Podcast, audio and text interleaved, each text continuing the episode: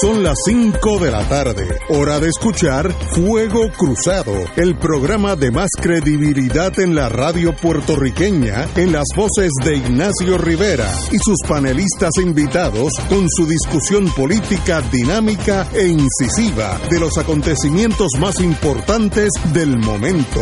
Fuego Cruzado comienza ahora.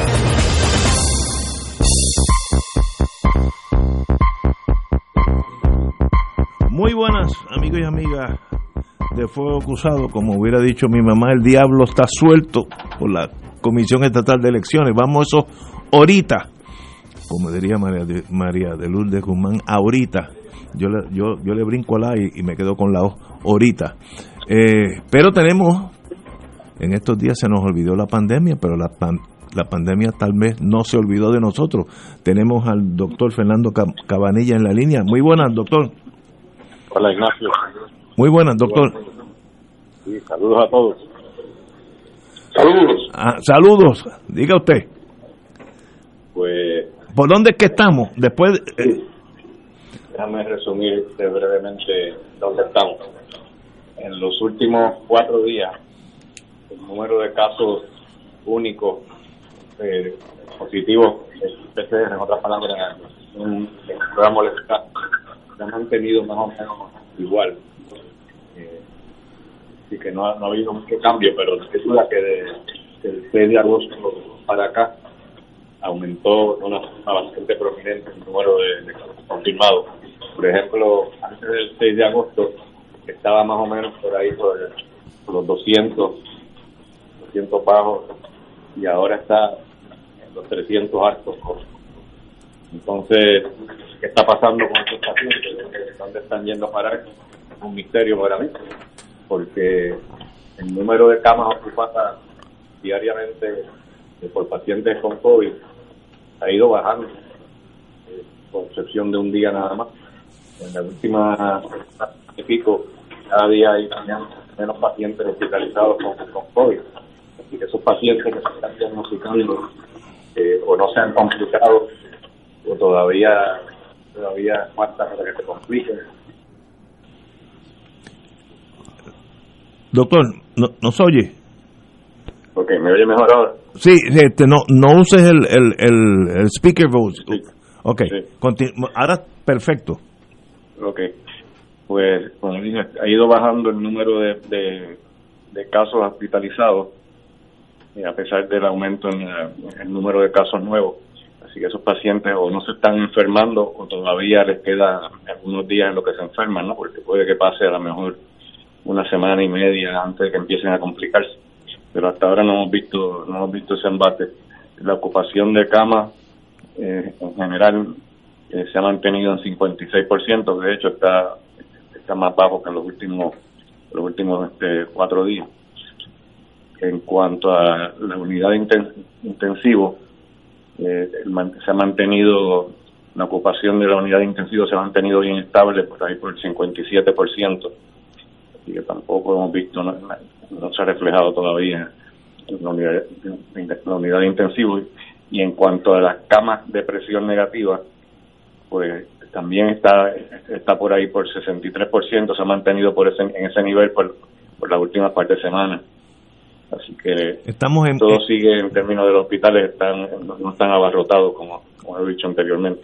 Qué, qué bueno. Ahora, usted me, me, me arruinó parte del domingo por la mañana cuando dijo, él estaba hablando del caso de Eduardo Rodríguez Hernández, Ed Rod, el jugador de béisbol de la Media Roja, que eso, que eso, el virus puede conllevar a problemas del corazón. Eso es un nuevo ángulo, este aunque yo yo tengo yo tengo varios conocidos que no les no se afectaría el corazón bajo ninguna circunstancia porque no lo tienen pero eso es aparte esas son las excepciones pero los que tienen corazón cómo es que cómo es que el virus puede afectar al corazón down the road Pues lo que está causando mayormente es una condición que llamamos miocarditis, que lo que quiere decir es que es una inflamación del músculo del corazón.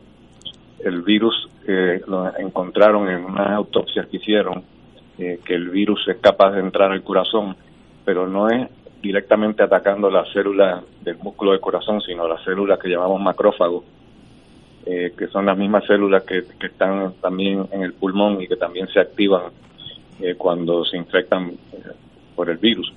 Entonces empiezan a producir algunas sustancias que llamamos citoquinas inflamatorias, entonces puede producir la, inflamación del corazón, que llamamos miocarditis. Si, si eso está ocurriendo debido a la inflamación eh, que ocurre durante temprano en la, en la infección o ocurre más tarde, eso no, no queda claro, pero yo me sospecho que probablemente tiene que ver con, la inflamación que ocurre bien temprano, lo cual también apoya el tratamiento que estamos usando nosotros eh, de darle antiinflamatorio como cortisona temprano durante la enfermedad en vez de esperar a que se compliquen, ¿no?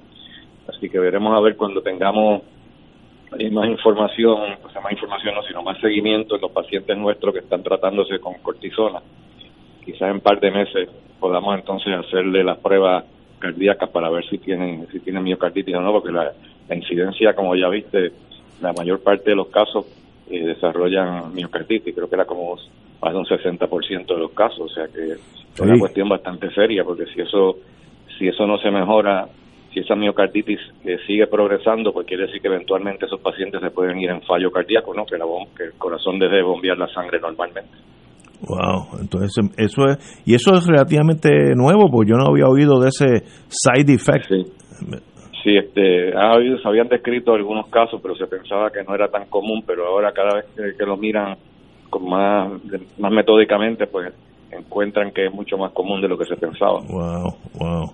es otra sorpresa, además, los, problemas que puede causar pulmonares y neurológicos también. Yo que también puede causar bastantes problemas en el cerebro. Ay Dios. Yo leí hoy eh, en la mañana que Estados Unidos tiene 5 millones de gente infectada, de ciudadanos infectados, y tiene el número mayor de todo el mundo de muertos por el coronavirus. Así que en Estados Unidos lo que verdaderamente hay una epidemia de, rango mayor, ¿no? Absolutamente. Imagínate que 60% de esos 5 millones eh, desarrollan miocarditis. Estamos hablando entonces de los que no se mueren eh, con enfermedad, que son una, minoría, son una minoría los que mueren, pero después eventualmente esos 3, 3 millones, 60% de 5 millones es 3 millones de personas con miocarditis. Wow, jeez, wow.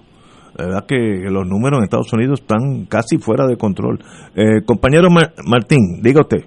Sí, eh, saludos a todos. Saludos. Doctor, eh, yo lo noto a usted siempre muy ecuánime.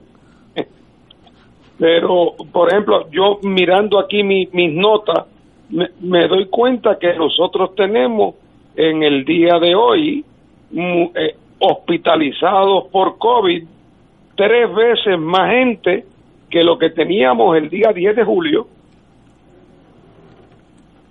Eh, y eso me parece un aumento sustancial. Eh, eh, ¿Estoy exagerando yo la preocupación o, con, quién no podemos comparar? Efectivamente hay mucho más casos que lo que había hace un mes atrás, eso no, no cabe la menor duda.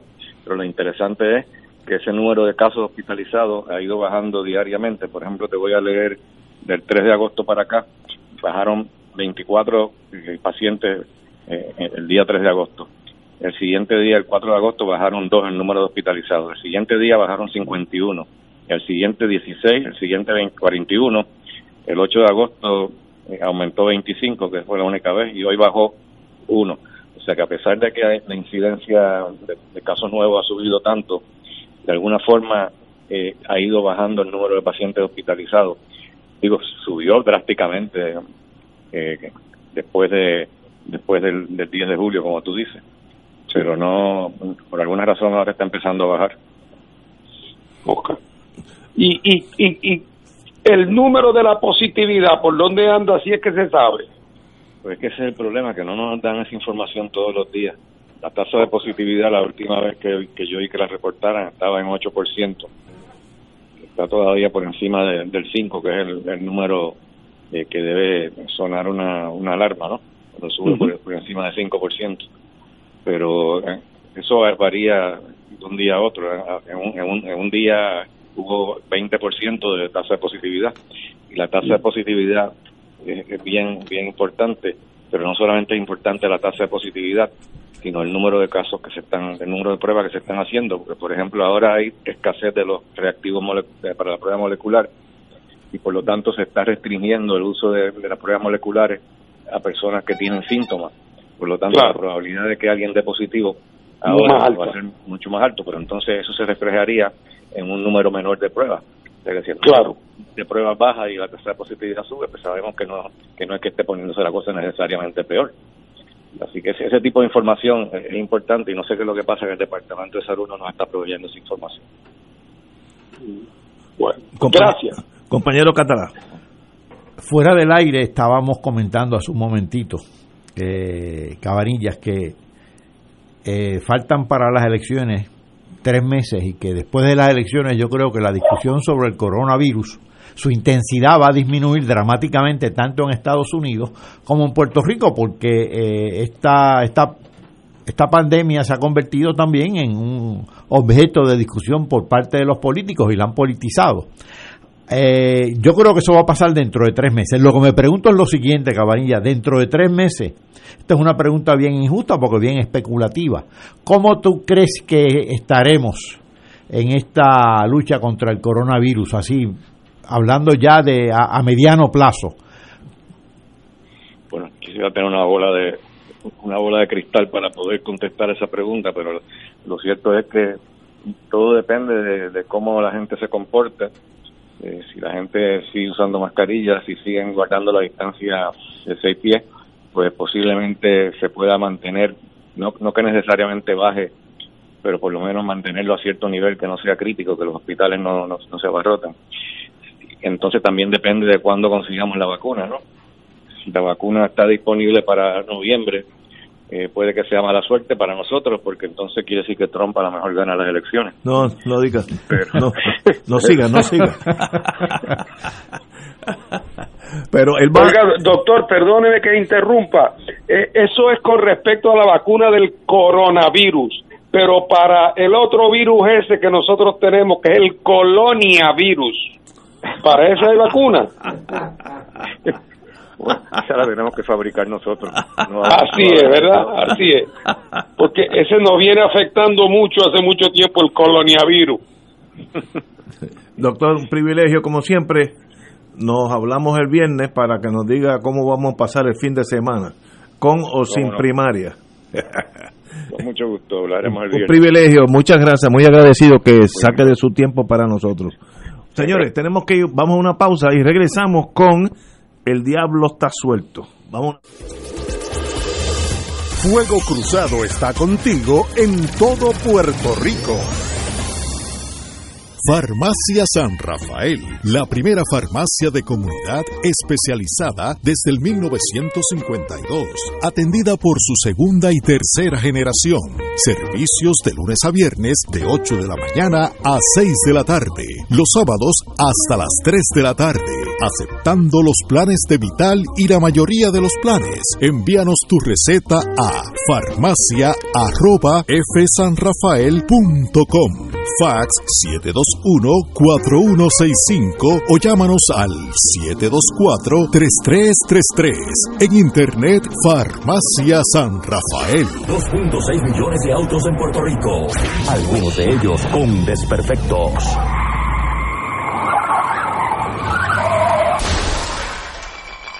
Autocontrol. Tu carro. Tu carro. Tu mundo. Lunes a viernes a las 11 de la mañana por Radio Paz 810 AM. Todos los jueves Radio Paz y la Administración del Seguro Social te ofrecen un espacio informativo para orientarte y aclarar tus dudas sobre los derechos, requisitos y obligaciones para poder disfrutar de sus beneficios. Plantea tus preguntas por el 787-300-4982 y conoce antes que nadie los detalles concernientes a cambios y nuevas regulaciones, escuchando todo sobre Seguro Social con Víctor Rodríguez los jueves de 2 a 3 de la tarde por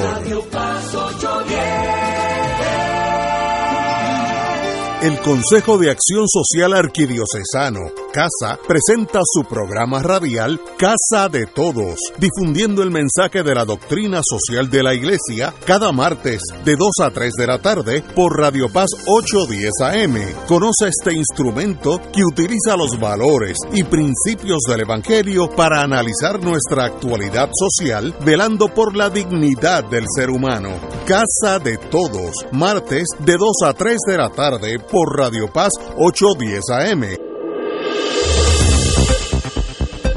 Y ahora continúa Fuego Cruzado. Amigos y amigas, antes de empezar a la debacle, voy a leer las cuatro portadas de los periódicos porque resumen esto lo más bien. El vocero, histórico caos electoral, el nuevo día, ultraje a la democracia de Puerto Rico, primera hora, fracaso total y el San Juan Star Historic Disaster. Yo creo que eso es un buen eh, summary, un summation de lo que pasó. Yo jamás en mi vida esperé, a mis añitos, eh, que iba a haber un caos administrativo en algo que desde que yo empecé a votar aquí funcionaba bien, desde que cejaban los colegios, ¿te acuerdas? Que uno llegaban como ganado y nos cejaban la puerta a la una, entonces a las dos, entonces todo el mundo votaba, desde entonces, pero no había crisis. Hace 60 años que yo estoy votando y nunca había crisis. Ayer fue, bueno, como dice la prensa, caos electoral, eh, ultraje a la democracia, fracaso total y historic disaster. ¿Qué pasó? ¿Qué colapso colectivo hubo? De verdad es, es difícil, difícil hasta ponerle el dedo encima. Eh, hoy los políticos están unos contra otros como gladiadores a ver quién es el que se lleva el último sablazo, pero es una locura nacional momentánea. Eh, Fernando, tú que tienes experiencia en eso porque estás en un partido político, dime. Bueno, mira, lo primero que tengo que decir es que yo no, no me llevo las manos a la cabeza, porque para mí lo que ocurrió ayer tiene una, digo, hay mil explicaciones, pero la explicación central y fundamental es que el Partido Popular y el Partido Nuevo Progresista como instituciones perdieron y han venido perdiendo, pero ayer fue la prueba de fuego, perdieron ya totalmente su coherencia interna. Lo que alguna vez tuvieron de instituciones con disciplina partidista, eh, con unos objetivos, con unos métodos, con sus luces y sus sombras, pero eran movimientos políticos. Eso ya son más bien como eh, como, son como gangas, eh, gangas que están eh, diseñadas básicamente para el beneficio de un número de personas y de facciones dentro del partido, pero que ya como instituciones no tienen capacidad ni siquiera para poder organizar y conducir una primaria lo que antes podían hacer con la mano izquierda y los ojos vendados, ahora ya no pueden hacerlo. Y digo esto porque el, el presidente de la comisión eh, es el presidente del comité de, primaria junto con los presidentes de los, de los dos partidos políticos que van a primaria. Exacto. O sea que están cogidos de manos en todas las decisiones el comisionado del PNP, que representa al presidente del PNP y el comisionado del Partido Popular que representa al presidente del Partido Popular. Y esto de que de momento ellos se sorprendan el día de la primaria de que la comisión no está preparada. ¿Dónde estaban ellos antes? O sea, el, la irresponsabilidad es compartida. Y, es que también la ausencia de coherencia política es total. No sé si ustedes leyeron las noticias de hoy en la tarde. Hoy se reunió en la Junta de Gobierno del Partido Popular y acaban de producir una resolución que en efecto desautoriza a su presidente y a su comisionado electoral. Y, o sea, y en el caso del PNP, se están acusando unos a otros, ya no solamente de incompetencia, ahí hay acusaciones de fraude, acusaciones de tramposería. Y en este momento están todavía camiones cargados con papeleta que los choferes de los camiones no saben a quién entregársela. O sea que el caos continúa. Eh, tú sabes que antes aquí se decía que cuando había una situación problemática, alguien decía esto va a acabar como el Rosario de la Aurora. Sí, exacto. Pues anoche fue el Rosario de la Aurora. O sea, anoche fue el Rosario de la Aurora y, y todavía están entonces peleándose, echándose responsabilidades mutuamente y tratando cada cual de arrimar la brasa a su sardina, cantando victoria prematuramente, desacreditando a los adversarios. Eh, y entonces a todo esto funcionando sin la protección de la ley. Porque, o sea, hasta dónde llega el poder del presidente de la comisión de, electoral con los presidentes de los partidos. Pueden poner la primaria para aquí a dos semanas. Eh, o sea, eh, eh, no pueden operar sin autoridad de ley. Juan Dalmau dijo ayer con toda razón que había que convocar la legislatura hoy a una sesión extraordinaria para que por ley se autorizara una nueva fecha y los términos y condiciones de esa votación y una determinación de qué hacer con los votos que se emitieron. Pero es una es una improvisación y entonces cada cual comiéndose por los rabos en ambos partidos, en el Partido Popular y en el Partido Nuevo. Así que yo creo que veo en lo que ocurrió ayer y en lo que sigue ocurriendo una especie de metáfora eh, de, de esto es una especie de Sodoma y Gomorra el final eh, de un de una historia de unos partidos que se llegaron a corromper y a desnaturalizar que llegó el momento que cuando alguien sacó la lupa se dieron cuenta que no eran ni una sombra de lo que una vez fueron y que no son capaces ni siquiera o sea este es el equivalente político de que la lancha Vieques no salió y dejó a todo el mundo esperando en el muelle, a la familia, al camión con la gasolina. O sea, el, el síndrome que tanto hemos hablado aquí, de la lancha de Vieques que no sale, pues ahora se trasladó al seno mismo del Partido Popular y del Partido Nuevo Progresista y de la comisión que ellos controlan, que es la Comisión Estatal de Elecciones. Yo, yo tengo una anécdota que es personal, pero si lo multi- multiplicas por mucho, pues entonces no es tan personal. Eh, no- nosotros votamos en el precinto 3 en San Agustín, en Puerto Tierra. Pero de eso hace años. O sea, ya todo el mundo sabe, yo puedo caminar allí ciego y llego a- al cuarto de votación. Cuando sale la lista oficial de la Comisión Estatal de Elecciones, veo precinto 3, San Agustín. Pues, obvio, eso es- ahí hemos estado si- 30 años que yo vivo por ahí. Pues llegamos ayer siguiendo la directriz de la lista oficial de la comisión. Equivocado. San Agustín no había nada, estaba cejada, con la excepción de la iglesia. Entonces uno tiene que preguntar allí como, como si estuviera en un país extranjero, un turista, ¿dónde es esta cosa? Y allí alguien nos dice, en el Senado de Puerto Rico, lo cual yo dije, obviamente esto no puede ser. En el Senado de Puerto Rico va a haber una primaria. Pues yo dije, no, eh, no. Bueno, pero como estaba tan perdido, voy al, al Senado. Y tenía razón, en el anexo del Senado estaba el comité del Partido Nuevo. Muy bien, y si uno es de otro partido, ah, nadie sabía nada. O si lo sabían en ese grupo de estadistas, pues no, no querían divulgar. No, pues era en la Carnegie.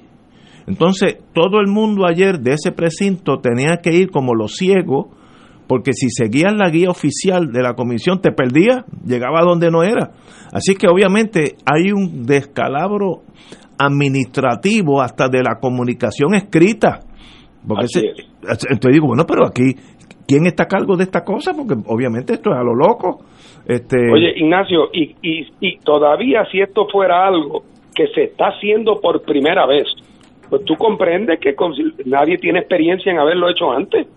Pero una cosa que se ha venido haciendo sistemáticamente a lo largo de los años, sin ningún problema, eh, eh, que de momento ahora ocurra esto, lo que te indica es que llegó el momento en que el PNP y el Partido Popular deberían ir a la corte de la jueza Taylor Swain y pedir que los declaren en quiebra política.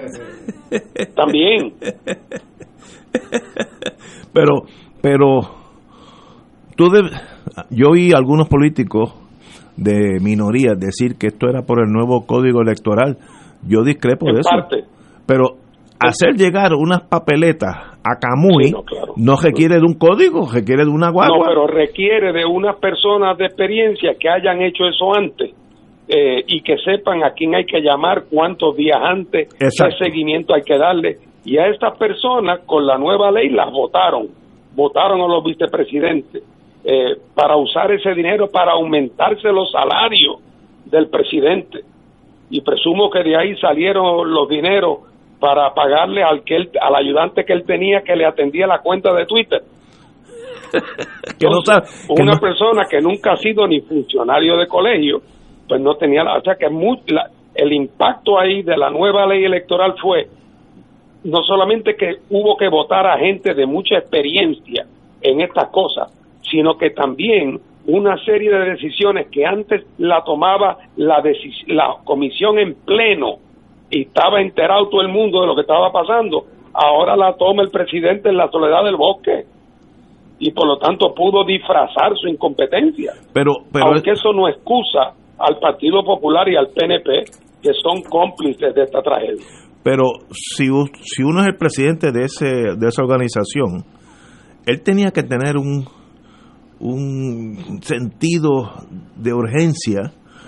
¿Y por qué no dijo, mire, no, pues, no se puede celebrar ese domingo porque estoy a la mitad de los colegios, no van a llegar las papelitas porque no están listas? Eso hubiera economizado miles, decenas de miles de votantes que se quedaron esperando. Hay gente que llegó a las 8 y, a la... es, que, hay gente que no da su brazo a torcer, que no da su brazo a torcer y que insiste en un curso de conducta, aunque tú puedas observar que ese curso de conducta lo va a llevar al precipicio. Insisten y se sienten que están protegidos políticamente eh, y son unos incapaces eh, así es que eso fue lo que pasó ayer y otra vez la quiebra del presidente de la comisión, que por cierto, ahora con la nueva ley electoral, si este señor renuncia hoy, nadie puede asumir la presidencia porque los vicepresidentes ya no existen y el presidente alterno nunca fue nombrado. Habría que nombrar uno nuevo. Había, eh, te podrás imaginar el camino de la amargura que eso supone que en la ley acaba siendo nombrado, si no hay acuerdo entre Cámara y Senado, que no lo habrá, porque no veo a, a, a, ¿cómo se llama? A Rivera Schatz poniéndose de acuerdo con Johnny. ¿Tú sabes quién hace el nombramiento? El Tribunal Supremo de Puerto Rico, para acabar de embarrarlo también.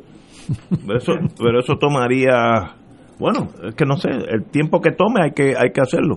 vamos a una pausa. Antes se va a la Junta de Puerto Rico que tenemos un nuevo presidente de la comisión. vamos a ir a una pausa, amigos, y regresamos con el doctor Catalá. Fuego Cruzado está contigo en todo Puerto Rico. La tecnología avanzada al cuidado de su salud tiene un nombre. Advanced Imaging Interventional Center. Siempre con innovadores servicios en radiología diagnóstica y un personal certificado brindándole confiabilidad con resultados más certeros en todas sus pruebas. Ofrecemos MRI, tomografía computadorizada, angiografía digital, neuroradiología, sonografía y ahora con nuestro nuevo servicio avanzado de PET-CT para pruebas de alta eficiencia. Advanced Imaging, edificio Arturo Cadilla, Centro Médico San Pablo Bayamón, 269-2442. Radio Paz te ofrece el mejor motivo para levantarte temprano y disfrutar el comienzo de un nuevo día de lunes a viernes con Enrique Liboy y Radio Paz en la mañana. La dosis perfecta de noticias, deportes y éxitos musicales de todos los tiempos, humor y curiosidades, calendario de actividades y tus peticiones musicales por el 787 300 4982. Conéctate con el 810 AM de lunes a viernes con Enrique Liboy y Radio Paz en la mañana. En Oro 92.5 FM, Radio Paz 810 y el Canal 13 estamos trabajando a tono con la emergencia que en estos momentos está viviendo Puerto Rico. Estamos ofreciendo nuestros servicios al máximo con el personal disponible según nos permitan las circunstancias. Si tiene un mensaje para ofrecer a sus asociados, clientes o personal, solo tiene que llamar al 787-349-7949. 787-552-0825 y nuestros empleados le comunicarán al personal de ventas para atender su necesidad. A nuestros clientes estén en comunicación con su ejecutivo o ejecutiva de ventas que continúan ofreciendo sus servicios como de costumbre. Recuerden los teléfonos 787-349-7949 y 787-552-0825. Y ahora continúa Fuego Cruzado.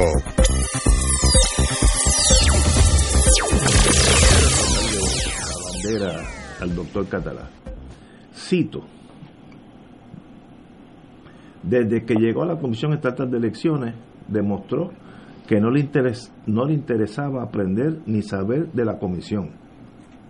Sentenció el segundo vicepresidente del ente electoral, Nicolás Gautier. También otro, eh, otro por aquí, eh, eh, la administración no tenía la suficiente experiencia y los, y los partidos tenían que forzar los procesos. Entonces, por aquí otro dice que sencillamente el, el nuevo jefe de la Comisión Estatal de Elecciones, padeciendo de lo que muchos jóvenes tienen, era arrogancia, no, no quería oír la vieja escuela que llevaban allí 30 años haciendo lo mismo, sino que él llegó sabiéndolo todo.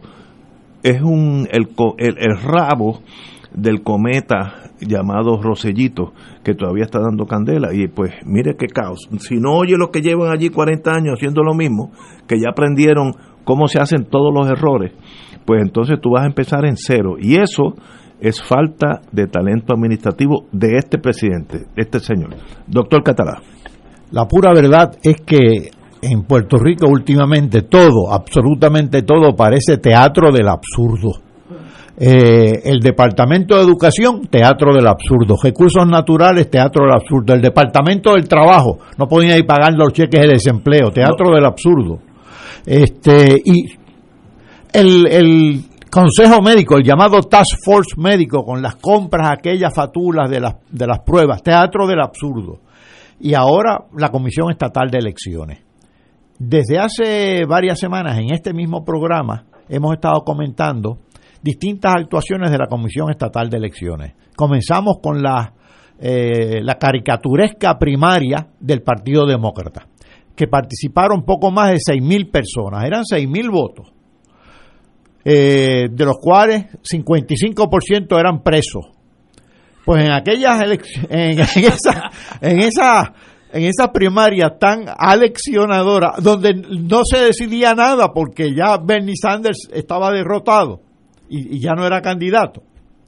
En esas, en esas primarias donde no se deci- decidía nada, y menos, mucho menos en Puerto Rico, eh, donde participaron seis mil y pico de personas, muchas papeletas, las máquinas las rompieron, se dañaron. Hubo 14 precintos donde no se pudieron contar los votos.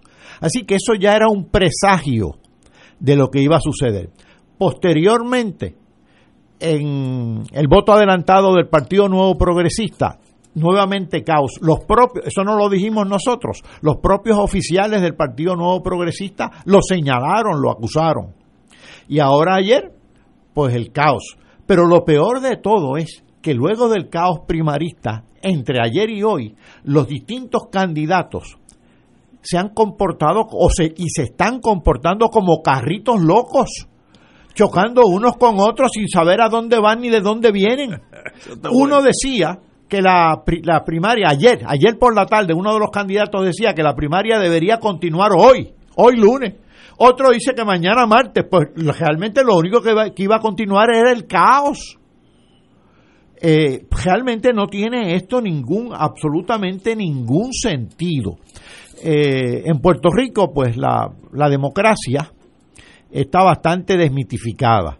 Primero la, desmitificaron desde afuera, con un montón de decisiones, tanto en la, en la en el Congreso como en la Jama Judicial como en distintas agencias ejecutivas. El último aldabonazo lo dio la ley promesa y el nombramiento de la Junta de Control Fiscal, que manda en última instancia en este país.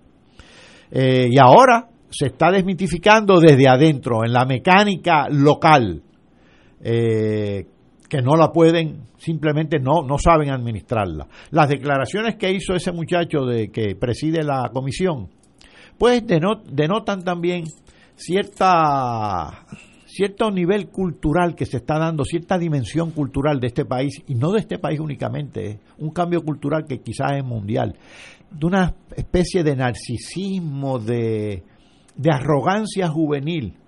Eh, yo llego aquí a este puesto, tengo el poder y no necesito escuchar consejos. Eh, si usted lee el famoso chat, el infame chat del 2019, el chat de, del gobernador y su, y su compinche, pues, ¿qué destilaba ese, ese chat? Aparte de un jeguerete de barbaridades, de misoginia, de homofobia, de eh, malas crianzas, de cuánta cosa hay, pero destilaba una gran arrogancia y una arrogancia montada en una profunda ignorancia. Y es la ignorancia del que no quiere aprender, como confesó el propio eh, presidente de la Comisión Estatal de Elecciones. Aquí hay un gran debilitamiento institucional y cuando decimos debilitamiento institucional no estamos hablando de edificios que se derrumban ni de organizaciones sociales que desaparecen, es peor que eso. Las instituciones en última instancia son normas, las maneras de hacer las cosas.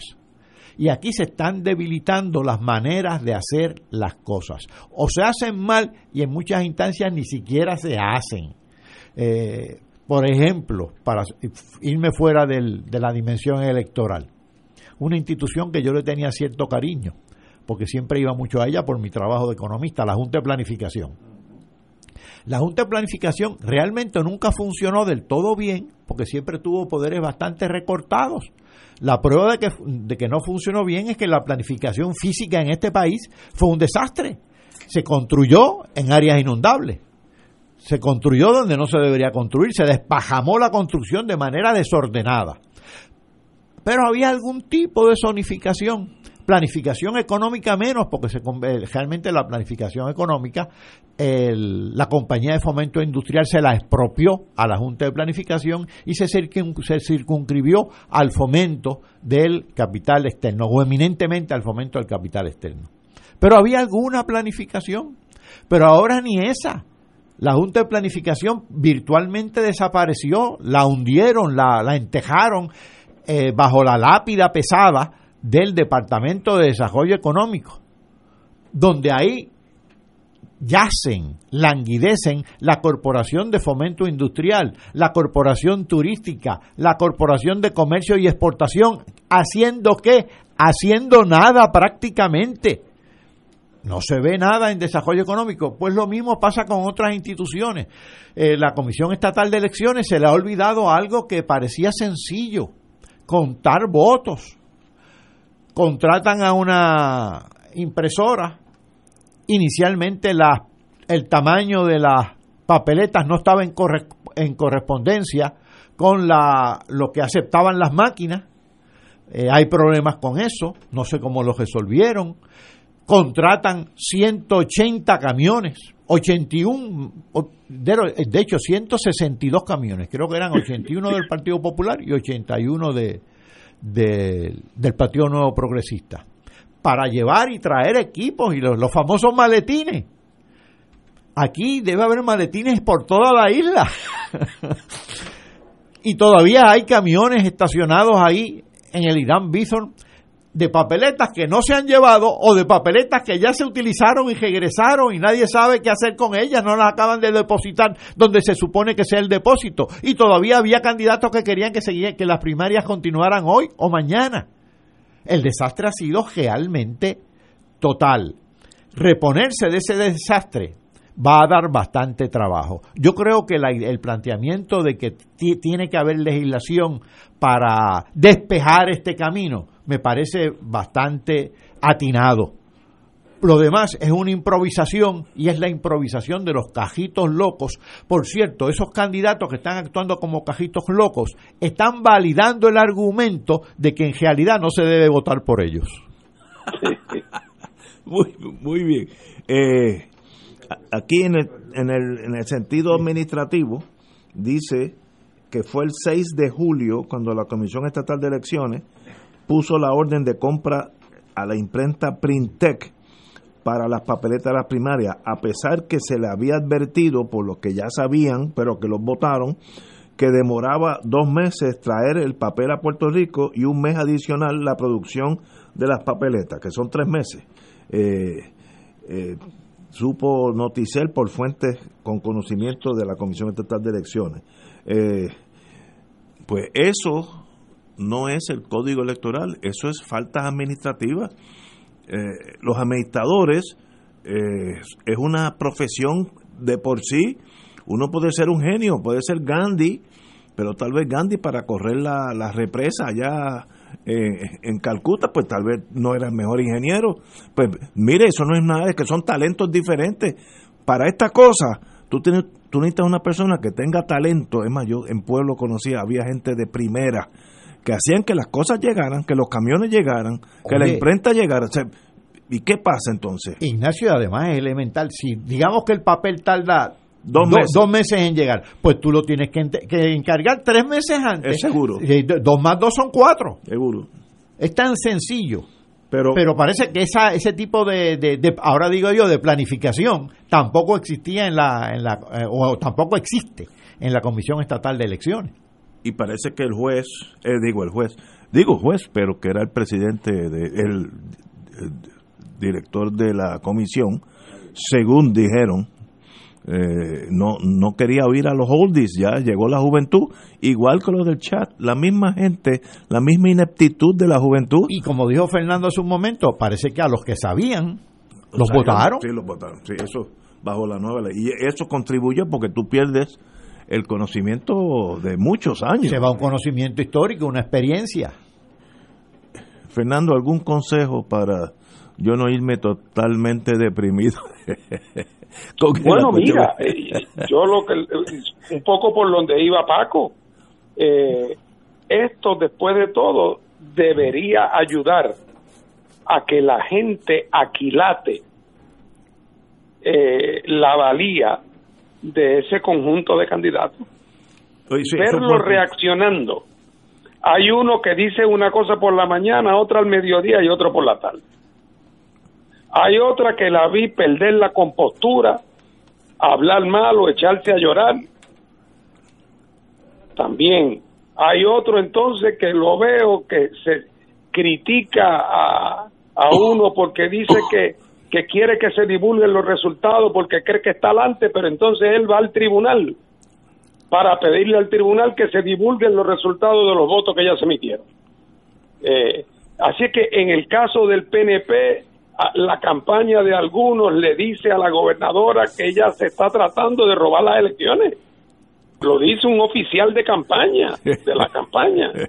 La gobernadora entonces le cae encima a Pierluisi y acusa a Pierluisi de haber intentado usurpar la gobernación. Sí, sí, esto es. Después de la. Hombre, cuando todos sabemos que era una disputa jurídica, ¿ah? que la tuvo que resolver el Tribunal Supremo y que había dos versiones. Y no lo digo por hablar bien o mal de nadie, pero en esta altura, dentro de un mismo partido, la gobernadora acusara a Pierluisi de que intentó usurpar la gobernación. Eso es fácil después que el Tribunal Supremo resolvió pero antes era una de las posiciones de la parte. Además que ella no objetó, ella siguió siendo secretaria de justicia y no levantó la voz de protesta. Así que un poco también este episodio ayuda a aquilatar eh, la naturaleza de la valía política, eh, de la compostura, de la seriedad, del compromiso, de la coherencia, de la seriedad eh, de parte de estos, de, parte de estos, de estos candidatos. así es que desde ese punto de vista, qué bueno que el día que la gente vaya a votar, cuando sea que vaya a votar, no solamente para concluir estas primarias, sino en su momento en, la, en las elecciones generales, eh, que la gente tiene ese, ese capítulo adicional de cómo se enfrenta esta gente a un momento de crisis. Y yo creo que en este momento de crisis todos se han colgado, los candidatos tanto del PNP como del Partido Popular. Eh, estoy contigo también. Estoy citando de la página 6 del vocero, de un artículo de Medicarmen Rivera muy bueno. Se le preguntó a la gobernadora cómo ella entiende que no tiene responsabilidad de la crisis primarista de ayer. Eh, cito, eso no lo digo yo, lo dijo el propio presidente de la Comisión Estatal de Elecciones, que es el único responsable. El pobre muchacho va a coger la guillotina solito. lo han dicho los comisionados, porque Wanda tiene que, eh, Wanda hablando en tercera persona, porque Wanda tiene que tener algo ahí la gobernadora no tiene absolutamente ninguna responsabilidad y eso no, sabemos que no es cierto. Eh, ella es la capitán de la nave que se llama Puerto oye, Rico. oye, Ignacio, tú te refieres a esa frasecita de la Constitución que dice que la responsabilidad principal del gobernador es cumplir y hacer cumplir las leyes. Exacto. Eh, si, cuando las cosas salen bien, el gobernador o la gobernadora en este caso coge el crédito. Aunque los que trabajaron en los, en los postes eh, es Lautier y arreglaron el sistema, pues oye, qué bueno que, la, que el gobierno puso la electricidad. Eh, muy bien, pero cuando las cosas salen mal, el capitán de la nave coge también la responsabilidad. Y si esto fue, no que salió mal, esto fue catastrófico, ella también tiene culpa porque es esa persona que estaba ahí, este señor Dávila, licenciado Dávila, le responde a ella. ¿Por qué no lo cambió y puso un administrador de verdad? Bueno, Oye, y, y la comisionada electoral del PNP es la mano derecha de Rivera Chat, que es el punto principal de apoyo de ella. Exacto. Pero fíjate, ellos, están metidos ahí, codo con codo, con el presidente de la comisión en la comisión de primaria. Nos cabe una gran nos cabe una gran satisfacción, Fernando, una profunda satisfacción. Las primarias han sido un caos, pero los candidatos han estado a la altura del caos, pero no para resolverlo, sino para profundizarlo. Así mismo. Bueno, fíjate. Son, son más bien parte del problema que parte de la solución. Así mismo es. Pero es que llevamos un track record eh, en los últimos, el último cuatrenio, las dos tormentas, luego María, luego el terremoto, ahora esto. O sea, ¿Qué ha salido bien aquí? Ah, bueno, cuando llovió un poquito hace dos semanas y se fue la luz casi un día. Eh, en, los últimos cuatro años, bajo emergencias reales como María o pequeños problemas como la lluvia que aconteció hace dos semanas, eh, donde los gobiernos, este y el anterior, eh, han hecho, han demostrado capacidad. Cuando pasó María, me recuerdo porque yo estaba sin luz, atento a todo, eh, el gobierno de aquí, bajo Roselló, hijo, no tomó, se estaban tan paralizados por la, su ineptitud que no tomaron acción eh, correctiva casi dos o tres semanas después. Al principio fue eh, Whitefish, que eran, eso era una cabina allá de madera en Montana, donde había dos tipos pescando tal vez, eso iban a arreglar el sistema entero. Y, y el gobernador de San Tomás, la semana antes que llegara la tormenta, ya había contratado esta asociación de electricistas en Estados Unidos. Eh, dos, visiones, dos capacidades administrativas diferentes. Y yo creo que este caos electoral demuestra eso, demuestra que sencillamente no hay capacidad administrativa. Eh, y no Porque ya también estamos en estamos en una en la cultura de los últimos días de Pompeya eh, que es que cuando todo se está cayendo, los que están adentro, que debían estar encargados del bien común, lo que están es viendo a ver qué agarran para llevarse. ¿O para dónde se van a ir? ¿A dónde se van a exiliar? Eh, ¿Qué contacto van a hacer? ¿A quién le van a reclamar un favor? ¿O a quién le van a hacer un favor para después cobrárselo? Cuando al avión a 30 mil pies de altura le explotan los dos motores, de ahí para adelante eso es de picada hasta que hasta que se estrella. Ay Dios. Eh, oye, y tampoco hemos tenido mucha suerte con la Comisión Estatal de Elecciones, porque el último eh, director, eh, el ex juez Rafael Ramos Sáenz, fue convicto por violar la ley electoral. El del primer chat. Sí. ¿Sabes qué? Estamos, no, no, estamos teniendo los buenos años en la Comisión Estatal de Elecciones tampoco. Este, y cómo uno sale de esa picada, ya que usaste el, la metáfora de un avión en picada, como Puerto Rico, y ahí estamos nosotros tres, eh, nosotros tres no, nosotros tres millones de puertorriqueños somos todos. ¿Cómo uno, ¿Qué hace uno para romper este marasmo emocional o administrativo o, delictivo, aquellos que quieren llevarse todo para su casa, eh, oficiales eh, públicos?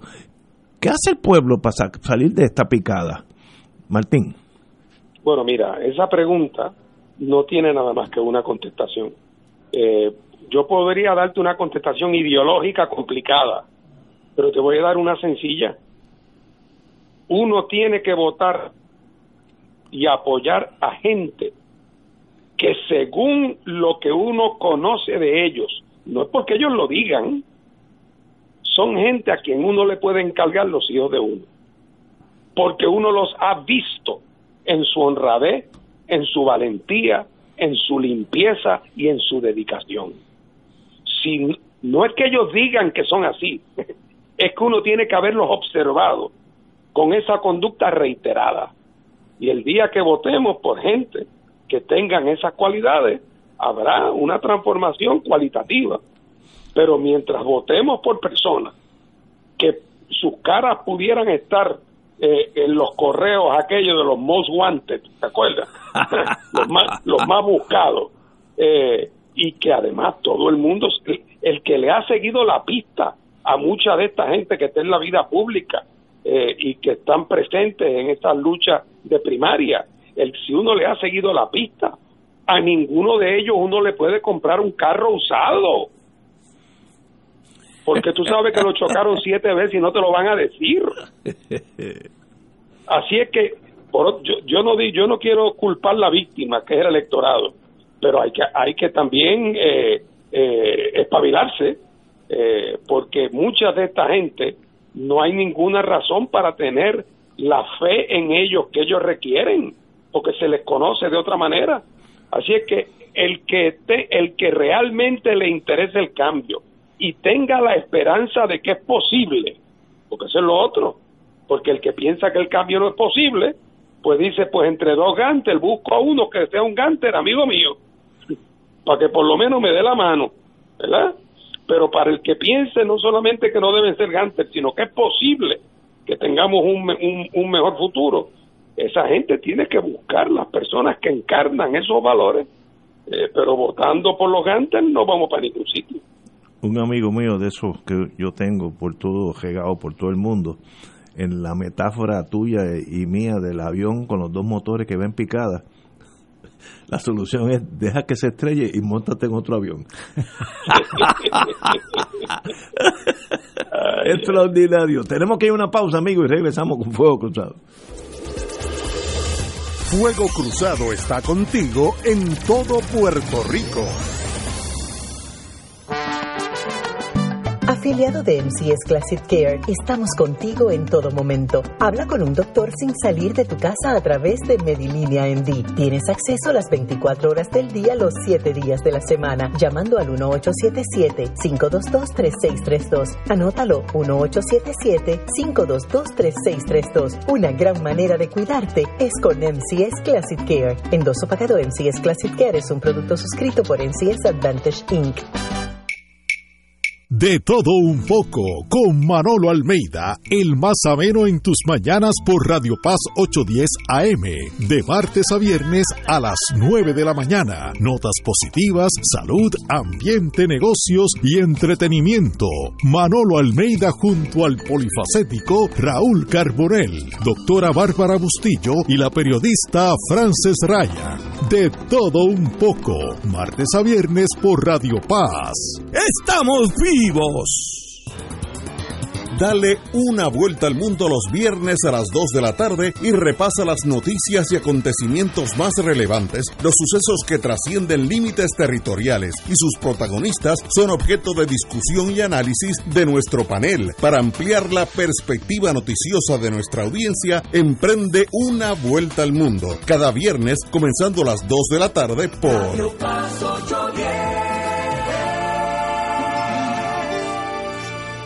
En Radio Paz 810 AM agradecemos las contribuciones de nuestros oyentes recibidas a través de ATH Móvil durante esta larga cuarentena, que nos ha permitido mantenernos en el aire a pesar de la difícil situación económica que nos ha golpeado duramente. Permanecemos a flote, pero cada vez es más cuesta arriba la misión de seguir operando este ministerio radial al servicio de nuestros hermanos en la fe y nuestra iglesia. Ahora más que nunca necesitamos de tu solidaridad. Entrando a la aplicación ATH móvil de la siguiente manera. Paso número uno, marca Pay Business. Paso 2, busca Radio Paz 810. Número 3, escribe la cantidad del donativo. Y número 4, presiona enviar. Muchas gracias por tu ayuda y mil bendiciones ahora y siempre.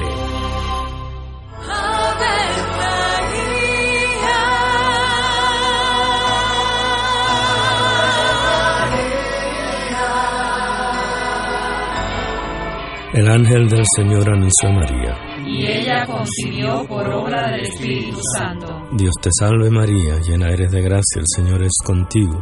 Bendita tú eres entre todas las mujeres, y bendito es el fruto de tu vientre Jesús. Santa María, Madre de Dios, ruega por nosotros pecadores, ahora y en la hora de nuestra muerte. Amén. He aquí la esclava del Señor. Hágase en mí según tu palabra. Dios te salve María, llena eres de gracia, el Señor es contigo. Bendita tú eres entre todas las mujeres y bendito es el fruto de tu vientre Jesús. Santa María, Madre de Dios, ruega por nosotros pecadores, ahora y en la hora de nuestra muerte. Amén. Y el Verbo se hizo carne. Y habitó entre nosotros. Dios te salve María, llena eres de gracia, el Señor es contigo.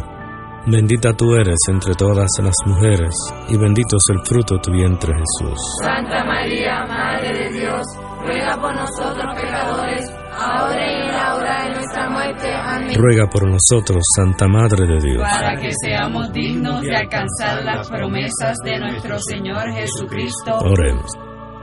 Derrama, Señor, tu gracia sobre nosotros, que por el anuncio del ángel hemos conocido la encarnación de tu Hijo, para que lleguemos por su pasión y su cruz a la gloria de la resurrección, por Jesucristo nuestro Señor. Amén. Gloria al Padre, al Hijo y al Espíritu Santo. Como era en un principio, ahora y siempre, por los siglos de los siglos. Amén.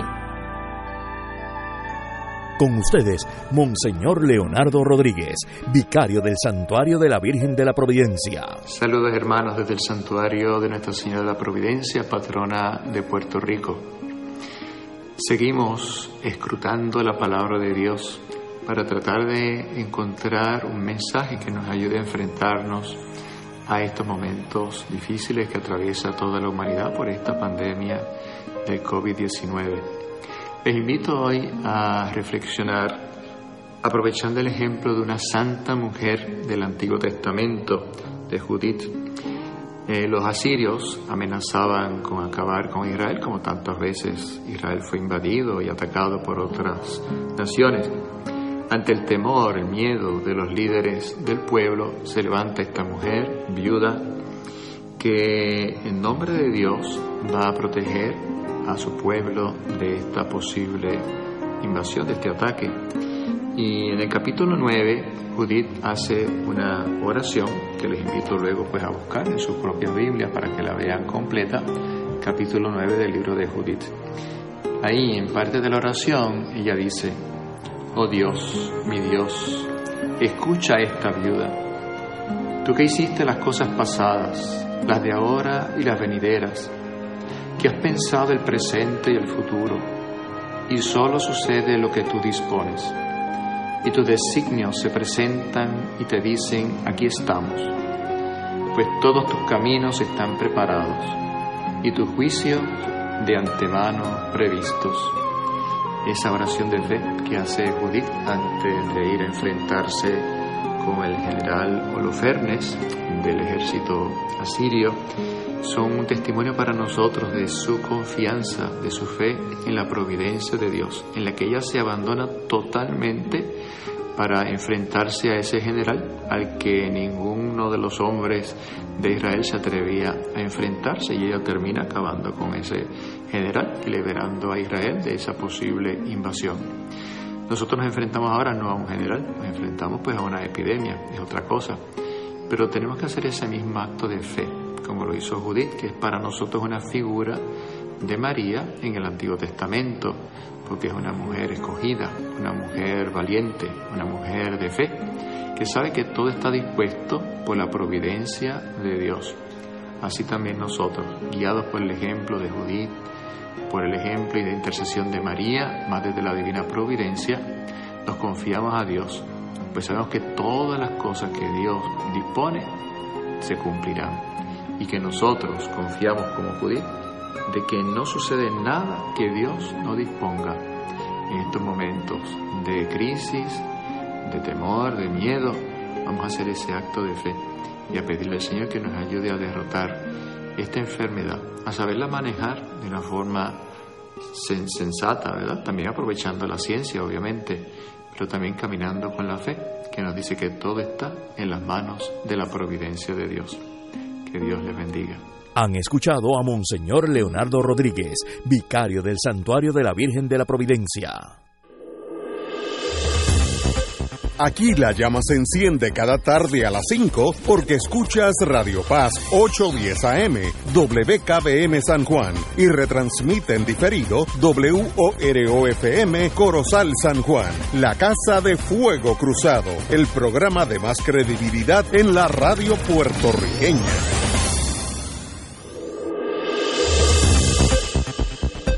Y ahora continúa Fuego Cruzado. Analicemos la postrimería del caos. Y es, se deben dejar saber la gente que ya ganó, por ejemplo, el amigo eh, Romero, eh, Miguel Romero, candidato a San Juan por alcalde, aquí en San Juan los colegios votaron Así que ya eso es para en torno y sabemos eh, por, por el peso de los candidatos que Romero va a ser el, el candidato del PNP. Eso, de eso no hay duda.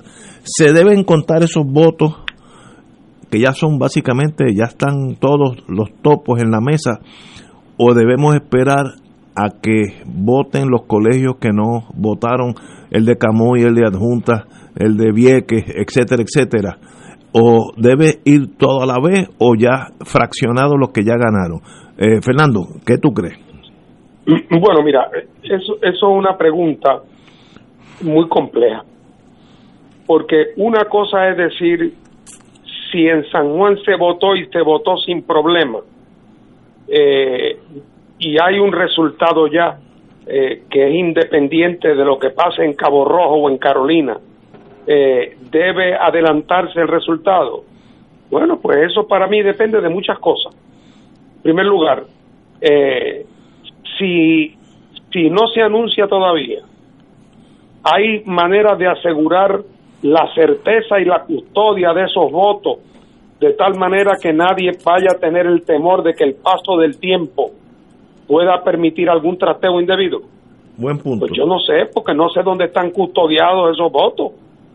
Eh, no sé que, si al cierre de los colegios, en todos los colegios, se hicieron los trámites finales, porque tengo entendido que con el caos que hubo ayer, en unos colegios se hicieron unos cuadres y en otros no se hicieron. Está también un poco la pregunta, y si el Tribunal Supremo acaba decidiendo de que el, cuando se vaya a votar, también podrán votar aquellos en los colegios donde se votó. ¿Por qué sé yo? Por, porque, porque muchos no estuvieron abiertos las ocho horas. No, no y mucha gente, mucha gente se eh, cansó de esperar, aún en San Juan, y se fueron para su casa. Así que, por lo tanto, ahí uno de los problemas de que eso se vea en el Tribunal Supremo es que e, esto requeriría el pase de prueba. Hay que saber exactamente qué es lo que pasó. Eh, y eso varía colegio por colegio.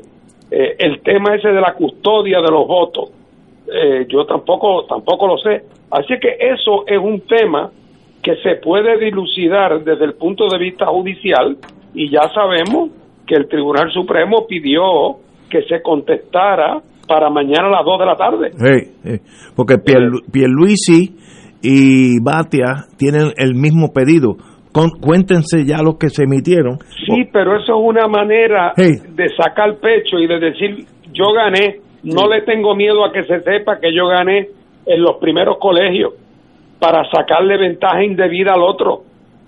Así es que eso habrá que ver qué dispone el tribunal. Lo que yo digo es que esto debe haber una solución comprensiva. No puede ser que un tribunal decida un pedacito, otro pedacito lo decide la comisión. Por eso digo yo que lo ideal es lo que dijo Dalmao. La, eh, la gobernadora debió haber citado anoche a una extraordinaria hoy para que se hicieran las enmiendas necesarias a la ley de primarias para atender esta crisis con una solución uniforme y consensuada. Yo creo que eso es lo correcto. Eh, Oye, y, y además que no sea atacable, porque si se busca una solución improvisada, aquí, aquí eh, prácticamente todo el mundo tiene standing como elector para cuestionar. Así es que eh, sugiero que le hagan caso a, a Dalmau. Esa, esa pregunta que hizo Ignacio eh, los cajitos locos, es decir, los candidatos, la han estado contestando, añadiendo la confusión y eh, haciendo evidente su, su oportunismo. Los que creen que van al frente en las votaciones iniciales, en las votaciones que donde ya eh, se dieron el proceso, pues quieren que se sepan los resultados porque si van al frente, ellos quieren utilizar esos resultados como estímulo a los que gestan por votar para ver si se montan en el vagón de los ganadores. Veo, veo. Y los que van detrás, pues entonces no quieren que se sepan los resultados porque se les perjudicarían, si quieren que se sepa al final. Pero entonces tenemos ese juego de oportunismo muy poco aleccionador, una discusión que abona al caos y a la confusión porque realmente no están pensando, no están pensando en un proceso justo, este, eh, coherente, sino en un oportunismo dentro del caos. A ver quién se aprovecha de qué, qué me conviene más, que se sepan los resultados ahora, eh, los resultados iniciales, o que se sepan al final de la votación. Pues entonces, el domingo, cuando sea, eh, realmente la verdad es que ese comportamiento de los candidatos pues da mucho que decir, ¿sabes? Mira, Paco, perdona que te interrumpa, pero abonando a lo que tú dices, el otro día uno de los candidatos, el del Partido Popular, quería que se supiera inmediatamente, el de, el de Isabela, quería que se divulgara porque creía que iba adelante. Entonces al otro día Batia al ver que el de Isabela está pidiendo que se sepa cómo se votó, dónde se votó, se une a la petición para no dar la impresión de debilidad, para él tratar de proyectar que él está convencido que fue él quien, quien iba adelante. Y uno de los dos tiene los dedos cruzados de que el tribunal no lo permita. Pero no sabemos, pero no sabemos cuál de los dos es. pero la, la, la visión del doctor Catalá, que en este momento estamos viendo los carritos locos. Aquello que cuando yo era niño yo me monté en uno y di bandazo. Y, es ahí en el en Puerta Tierra, eh, en Parque Muñoz Rivera. Frente eh, a tu casa. Eh, frente a mi casa. Yo ahí di bandazo, yo era un niño, yo gozaba. Oye, y esa metáfora aplica. Están chocando unos con otros en direcciones contrarias. Eh, increíble el caos. Hasta la Junta de Control Fiscal se vio obligada, o tal vez considera que era lo más propio, aseguró al pueblo de Puerto Rico que el caos no fue por falta de dinero. Dice que el dinero que la comisión tenía, eh, unos 42.6 millones, incluyendo 9 millones en fondos que presupuestaron en el pasado año fiscal, era suficiente y que esto no es el problema, sino que ha sido más bien falta de administración. Así es que la Junta, yo no sé por qué tienen que decir eso, porque es innecesario, ellos no tienen vela en ese entierro, pero ¿por qué se ven en la necesidad de decir, por falta de dinero no es, porque yo, yo le di suficiente? Es otro carrito loco más por ir dando bandazos. Fernando. Pero incluso además añadió la señora Yaresco que si se necesita dinero para primaria del domingo, que ellos están dispuestos a autorizarlo, pero que nadie les ha pedido. que, nadie les ha pedido. Hay un pedido ahí de... La... Y, y no te extrañe que haya algo de razón, porque si, si aquel no mandó a imprimir las papeletas a tiempo, que no le haya pedido dinero a la Yaresco no tiene nada de raro. Exacto, exacto. Eh, porque eh, oh, no hay duda de que uno de los elementos que también ha contribuido a esto ha sido que en un momento la Comisión Estatal de Elecciones se volvió la bola que todo el mundo quería patear. Y entonces los le quitaron dinero, le quitaron empleados, luego entonces vino el golpe de la ley. Así es que institucionalmente estaba debilitada y desmoralizada. Y si para colmo cuento le pones en la dirección a una gente joven, arrogante, ignorante, que no sabe nada de elecciones, y entonces pone a dos comisionados electorales, PNP y Popular, en cada uno de cuyos partidos lo que hay es una olla de grillos de gente eh, que se están comiendo por los rabos, pues tú tienes ahí la, los ingredientes del cóctel para la tormenta perfecta. De acuerdo. Eh, bueno, para terminar este tema, voy a leer de unas expresiones de la Comisión Permanente de la Conferencia Episcopal sobre lo que pasó ayer. Voy a leer tres párrafos de los seis o siete que tiene, los que yo considero lo más importante. En el día de ayer Puerto Rico vivió, a nuestro juicio, el momento más triste de su historia democrática, de que en 45 de los 78 municipios no pudieran votar los electores es una crasa violación al sagrado derecho del voto.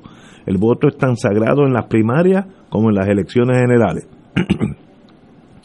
no nos cabe la más mínima duda que de aquí hubo alta negligencia e irresponsabilidad en su máxima expresión. ¿Cómo es posible que no estuvieran las papeletas listas y nadie se diera cuenta o no se hiciera el señalamiento? Buen punto. Eh, brinco ya a los últimos dos párrafos. Como iglesia no nos corresponde impartir directrices en cuestiones primaristas, pero como pastores y como cristianos sí nos corresponde hacer un llamado al diálogo, evitar los mensajes de odio y de animosidad, evitar el oportunismo partidista o mediático a costa de la paz y serenidad de nuestro pueblo. Ahí entra la metáfora del doctor Catalá de los, de los carritos locos. Y por último, pedimos que oren por la paz, por la calma y fraternal convivencia, por la paciencia y el don de sabiduría y entendimiento. Firmados los señores Monseñor Rubén González Medina, Roberto O. González y Eusebio Ramos Morales. Yo creo que son un toquecito de elegancia de este eh, comisión permanente de la conferencia episcopal. Eh, antes de ir a la pausa, me he enterado cuando yo era chiquito, Eh, Jojo Boeing era uno de los personajes de la televisión, aquella televisión blanco y negro, eh, toda su vida haciéndonos reír con su talento. Sé que, sé que está muy malo de salud, sí, dice la prensa, página 20 del Nuevo Día. Y así que le deseamos, de, de mi parte, una pronta recuperación y saber que está en el corazón de todas varias generaciones de puertorriqueños con su eh, ánimo y sapiencia y, estoy seguro que pasó por malos momentos en su vida, pero nunca nos los dejó saber porque siempre nos hacía reír. Así que a Jojo Boeing, la mejor de la salud, querido amigo. Bueno, señores, vamos a una pausa. Seis cuartos, vamos a, a salir de esto y vamos a entrar entonces en las otras cosas. Vamos a una pausa. Fuego Cruzado está contigo en todo Puerto Rico. 2.6 millones de autos en Puerto Rico, algunos de ellos con desperfectos.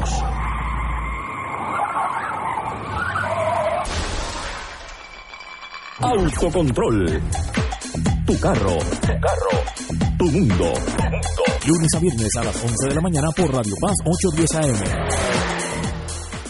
Radio Paz te ofrece el mejor motivo para levantarte temprano y disfrutar el comienzo de un nuevo día de lunes a viernes con Enrique Liboy y Radio Paz en la mañana. La dosis perfecta de noticias, deportes y éxitos musicales de todos los tiempos, humor y curiosidades, calendario de actividades y tus peticiones musicales por el 787-300-4982. Conéctate con el 810 AM de lunes a viernes con Enrique Liboy y Radio Paz en la mañana. En Oro 92.5 FM, Radio Paz 810 y el Canal 13 estamos trabajando a tono con la emergencia que en estos momentos está viviendo Puerto Rico. Estamos ofreciendo nuestros servicios al máximo con el personal disponible según nos permitan las circunstancias. Si tiene un mensaje para ofrecer a sus asociados, clientes o personal, solo tiene que llamar al 787 349 7949 787-552-0825 y nuestros empleados le comunicarán al personal de ventas para atender su necesidad. A nuestros clientes estén en comunicación con su ejecutivo o ejecutiva de ventas que continúan ofreciendo sus servicios como de costumbre. Recuerden los teléfonos 787-349-7949 y 787-552-0825. AESA, la pequeña gigante, te invita a sintonizar su espacio radial AESA Informa todos los jueves a las 4 y 30 pm. Se estará ofreciendo información relevante a los pensionados y jubilados de Puerto Rico. Te esperamos AESA Imparable, auspiciado por MMM Alianza.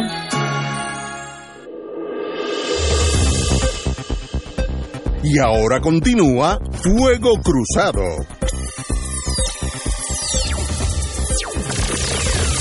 Amigos, vamos a hablar de una noticia que tiene un potencial de ser importante, vamos a decirlo así de claro. Estudio valida potencial de Puerto Rico como un hub, un centro farmacéutico de Estados Unidos. La Junta de Supervisión Fiscal, doña Yaresco, adoptó una resolución para que ese organismo abogue activamente por Puerto Rico en Washington, luego de un análisis de Boston Consulting concluyera que la isla podría llegar entre 1.500 millones a 4.500 millones en valor incremental si logra ampliar su presencia en la cadena logística de fármacos, fármacos y dispositivos médicos estadounidenses. ¿Cómo se haría eso? Esto es fácil si los políticos lo desean.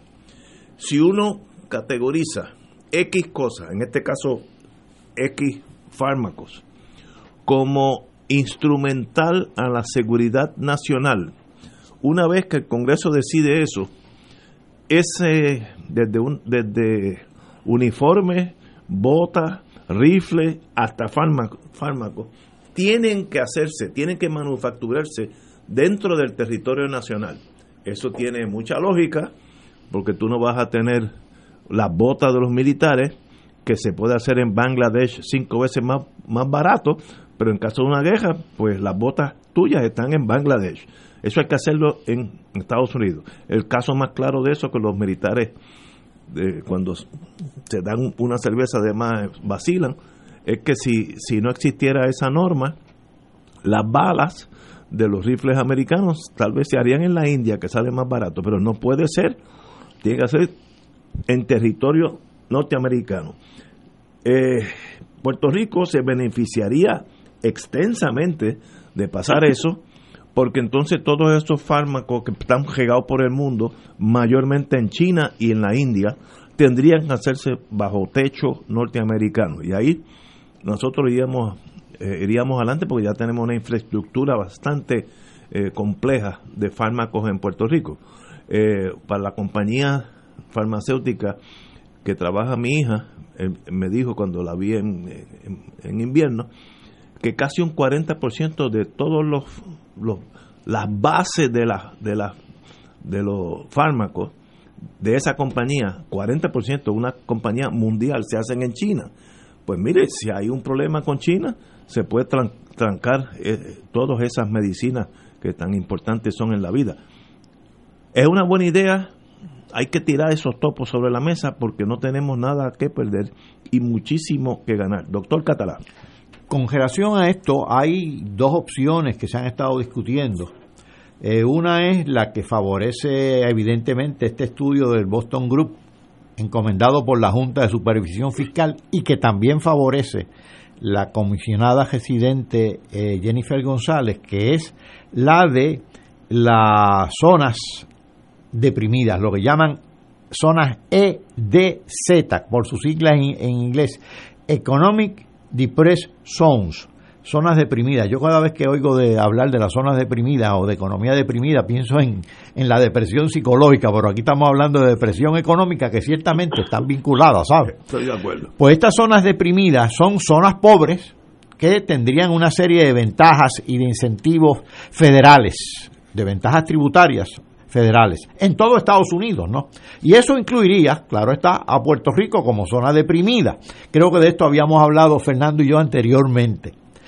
La otra opción que también se ha discutido y que en este caso la ha propiciado el Partido Popular y la presentó formalmente en el Congreso la delegada de las Islas Vírgenes, es la de una exención eh, a una de las disposiciones de la nueva ley tributaria de Estados Unidos. En Estados Unidos se aprobó realmente todo un sistema contributivo nuevo en el 2017 en virtud de una ley que se llama Tax Cuts and Jobs Act, es decir, una ley orientada a la reducción tributaria en Estados Unidos, reducciones tributarias corporativas. Esto fue empujado por la administración de, Donald Trump. Y en esa eh, ley se incluyen unas disposiciones relativas a las inversiones de Estados Unidos, a las corporaciones de, Estados Unidos que están ubicadas fuera de Estados Unidos, las llamadas corporaciones foráneas controladas. Y una de esas disposiciones es lo que se conoce como el Guilty Tax, G-I-L-T-I, y latinas. Eh, eso lo que quiere decir ese Guilty Tax es Global Intangible Low Tax Income. Es un impuesto sobre eh, beneficios intangibles en zonas o países que tienen o que pagan pocos tributos. Ahí está Puerto Rico. Lo que está pidiendo esta, esta, esta segunda propuesta es eximir a Puerto Rico de ese impuesto, lo cual a mí me parece muy cuesta arriba porque ese impuesto, eh, realmente, esa disposición de esa nueva ley del 2017, es lo que está, lo que está tratando de lograr es evitar los precios de transferencia, es decir, que se declaren en Puerto Rico ganancias generadas por investigación y desarrollo, que no necesariamente se ha hecho aquí, pero que aquí eh, se producen en unas, unas medicinas que gozan de, esa, de esas patentes generadas por esa investigación y desarrollo de, que se convirtió en una nueva medicina. Eh, precios de transferencia, este, creatividad contable le llaman a veces, pues ese guilty tax quiere evitar eso. Y si Puerto Rico pide esa exención, realmente lo que está tratando es de dejotar el propósito para lo cual esa disposición fue legislada, lo cual me parece muy cuesta arriba. Por otro lado, lo de las zonas deprimidas, eh, quizás más lograble en el caso de Estados Unidos, también tiene el, el, San Benito de que eh, va a ser elegible a ese beneficio mientras seas una zona deprimida. Por lo tanto, eh, el desarrollo se convierte en una eh, navaja de doble filo, porque si te desarrollas, deja de ser zona deprimida y dejas de gozar de esas ventajas. Claro, todos aspiramos al desarrollo, pero de todas maneras, eh, la discusión en el Congreso giraba en torno a esas dos opciones y parece que la que tiene más posibilidades, si hubiera alguna, es la de las zonas deprimidas y no la de la exención del impuesto del llamado guilty tax. Fernando. Bueno, lo, lo deprimente de las zonas deprimidas es que si esa es la enmienda que se hace, para que en zonas, por ejemplo, cuyo ingreso per cápita sea menos de X por ciento de lo que es el ingreso per cápita general en los Estados Unidos. Además de, de todo Puerto Rico, van a cualificar ciertas zonas empobrecidas en los Estados Unidos. Eso es así. Seguro, seguro. Eso es así. y, y si de lo que se trata es de asegurar que en caso de que haya alguna situación internacional complicada, la producción de esos fármacos esté en, esté en territorio nacional, es decir, que lo que priven sean consideraciones de seguridad nacional, pues a Estados Unidos le, eh, hace mucho más sentido tenerla en el delta del Mississippi que tenerla en el delta del Río Grande, de Loíza, porque aquí en todo caso hay una interrupción marítima con Estados Unidos. De hecho, yo me acuerdo después de María, hubo un gran escándalo, porque se afectó la producción de unas compañías en Puerto Rico que fabrican uniforme, eh, eh, uniforme eh, de... instrumentos médicos. Y se quedaron sin luz por tres meses. Ah, verdad, verdad, verdad. Y entonces se formó un escándalo de que Estados Unidos dependía demasiado de Puerto Rico para ciertas cosas y que Puerto Rico es un sitio demasiado vulnerable. Esa es la que hace Marcapaso, que está por Humacao. Exactamente, así que la ironía de todo esto es que si aquí nosotros no enderezamos la casa, pueden aprobar lo de las zonas deprimidas y quienes se van a beneficiar son otras zonas deprimidas en los Estados Unidos y no Puerto Rico. y eh. en ese sentido no hay nada en ese informe del, del Boston Consulting que diga lo contrario. Ese informe realmente me recuerda mucho una vez que yo fui a ver a don Eugenio, a, don Genio Guerra. Pasé por su casa a buscar unos papeles y le conté de unos grandes proyectos que yo tenía y él me escuchó calladito y cuando yo terminé le dije, ¿qué le parece, don Genio? Y me dijo, qué bien va a quedar si queda. Entonces, cuando uno ve lo, de, lo del Boston Group, dice que en Puerto Rico hay los recursos de personal, de infraestructura y de tradición de la industria farmacéutica como para poder producir muchas de estas cosas. Pero sobre si, si ocurriría o no va a depender de otros factores que son los factores que hagan a Puerto Rico más atractivo corporativamente. Eh, así que tengo la impresión de que con todo lo que a mí me gustaría que tuviéramos un renacimiento industrial farmacéutico, eh, tengo la impresión de que eh, lo deprimente es que si se va por vía de la zona deprimida, se van a beneficiar otras zonas deprimidas mucho más que nosotros.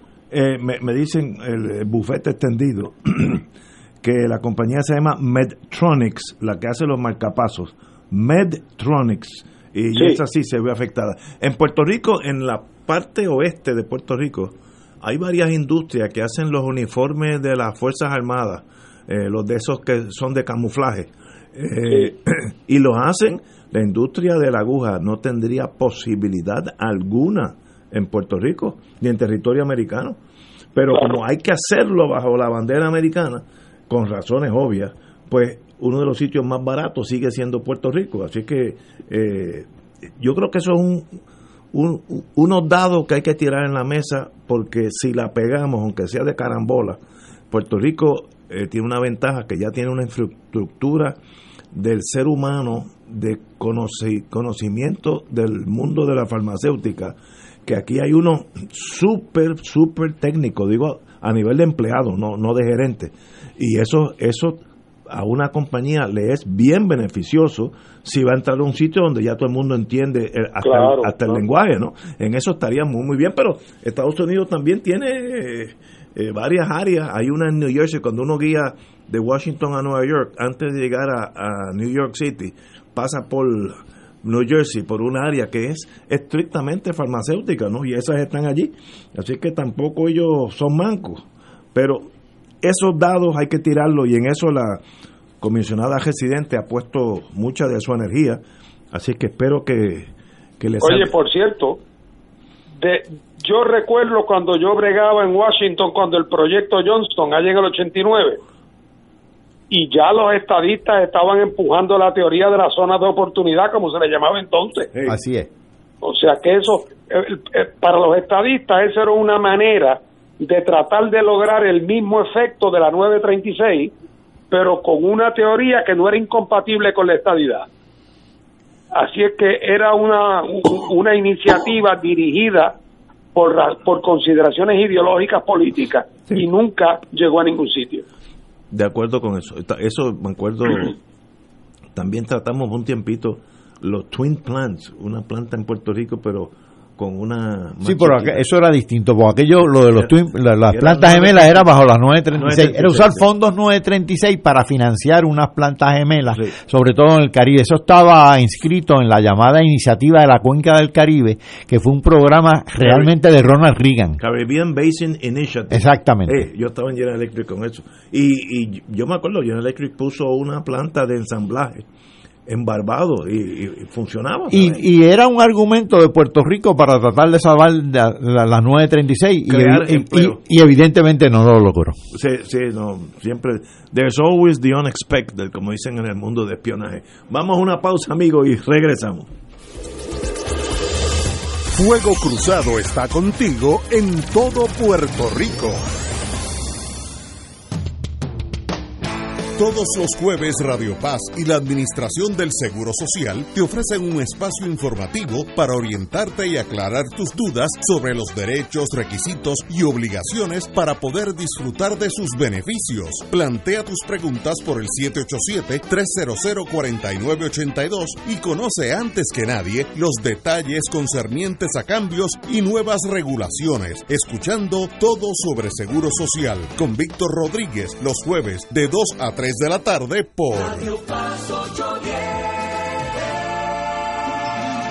En Oro 92.5 FM, Radio Paz 810 y el Canal 13 estamos trabajando a tono con la emergencia que en estos momentos está viviendo Puerto Rico. Estamos ofreciendo nuestros servicios al máximo con el personal disponible según nos permitan las circunstancias. Si tiene un mensaje para ofrecer a sus asociados, clientes o personal, solo tiene que llamar al 787-349-7949, 787-552-0825 y nuestros empleados le comunican al personal de ventas para atender su necesidad. A nuestros clientes estén en comunicación con su ejecutivo o ejecutiva de ventas que continúan ofreciendo sus servicios como de costumbre. Recuerden los teléfonos 787-349-7949 y 787-552-0825. De todo un poco, con Manolo Almeida, el más ameno en tus mañanas por Radio Paz 810 AM, de martes a viernes a las 9 de la mañana. Notas positivas, salud, ambiente, negocios y entretenimiento. Manolo Almeida junto al polifacético Raúl Carbonell, doctora Bárbara Bustillo y la periodista Frances Raya. De todo un poco, martes a viernes por Radio Paz. Estamos vivos Autocontrol, el programa preferido de Puerto Rico. Sí, gracias, un placer, tremendo programa, lo vengo escuchando hace semanitas y no lo quito. Tu seguridad es importante, por eso el licenciado Mario Burgos se preocupa por ti. De seis pruebas de impacto se colgó en dos. Impacto frontal, pasajero, tres estrellas. Porqueo, tres estrellas. No estás solo, cuentas con el mejor equipo. vamos aquí de parte de Autocontrol a dar el apoyo para hacer una inspección total del carro. Autocontrol, tu carro, tu mundo. Lunes a viernes de 6 a 7 de la noche y sábados desde las 11 de la mañana por Oro 92.5 FM. El Consejo de Acción Social Arquidiocesano, CASA, presenta su programa radial Casa de Todos, difundiendo el mensaje de la doctrina social de la Iglesia cada martes de 2 a 3 de la tarde por Radio Paz 810 AM. Conoce este instrumento que utiliza los valores y principios del Evangelio para analizar nuestra actualidad social, velando por la dignidad del ser humano. Casa de Todos, martes de 2 a 3 de la tarde por Radio Paz 810 AM. Y ahora continúa Fuego Cruzado. Amigas y amigas, aquella legislación de la pandemia que le daba dinero a todos aquellos que estuvieran desempleados, etcétera, que sirvió muchísimo en Puerto Rico y en Estados Unidos, ni hablar, eh, pues terminó hace unos 10 días por ahí, ¿no? Este, eh, la semana pasada. Sí. Y desde entonces los demócratas y republicanos están en el Congreso tratando de llegar a un acuerdo que no se han llegado a ningún acuerdo. Al contrario, por lo que dijo la presidenta de la Cámara, Nancy Pelosi, pues me da la impresión que están bien separados. Cito, lo que el presidente hizo es una basofia inconstitucional. Imagínate, esto es casi eh, sacando las espadas. Así que, ¿por dónde es que estamos? Como tenemos con nosotros el economista, ¿dónde es que estamos en este eh, int- intento de volver ayudar a la ciudadanía que ha quedado desempleada por el coronavirus? La, la discusión se, inició ya hace un tiempo atrás cuando la Cámara de Representantes, dominada por los demócratas, aprobó eh, un nuevo plan de ayuda eh, que costaba en, en total 3 trillones de dólares en su acepción sa- anglosajona. Y los republicanos ripostaron con uno que costaba alrededor de un trillón de dólares. Solamente dos trillones de diferencia. Yo no sé por qué tanta discusión. Y Trump ahora presenta él eh, una especie de una especie de punto medio. Por ejemplo, los demócratas proponían un pago por desempleo análogo al que se estaba pagando de 600 dólares semanales. Los republicanos proponían uno de 200. Y Trump viene y dice, bueno, va a ser de 300 más 100 adicionales que pueden proveer los estados de sus fondos que ya se le habían asignado de la ley CARES o CARES.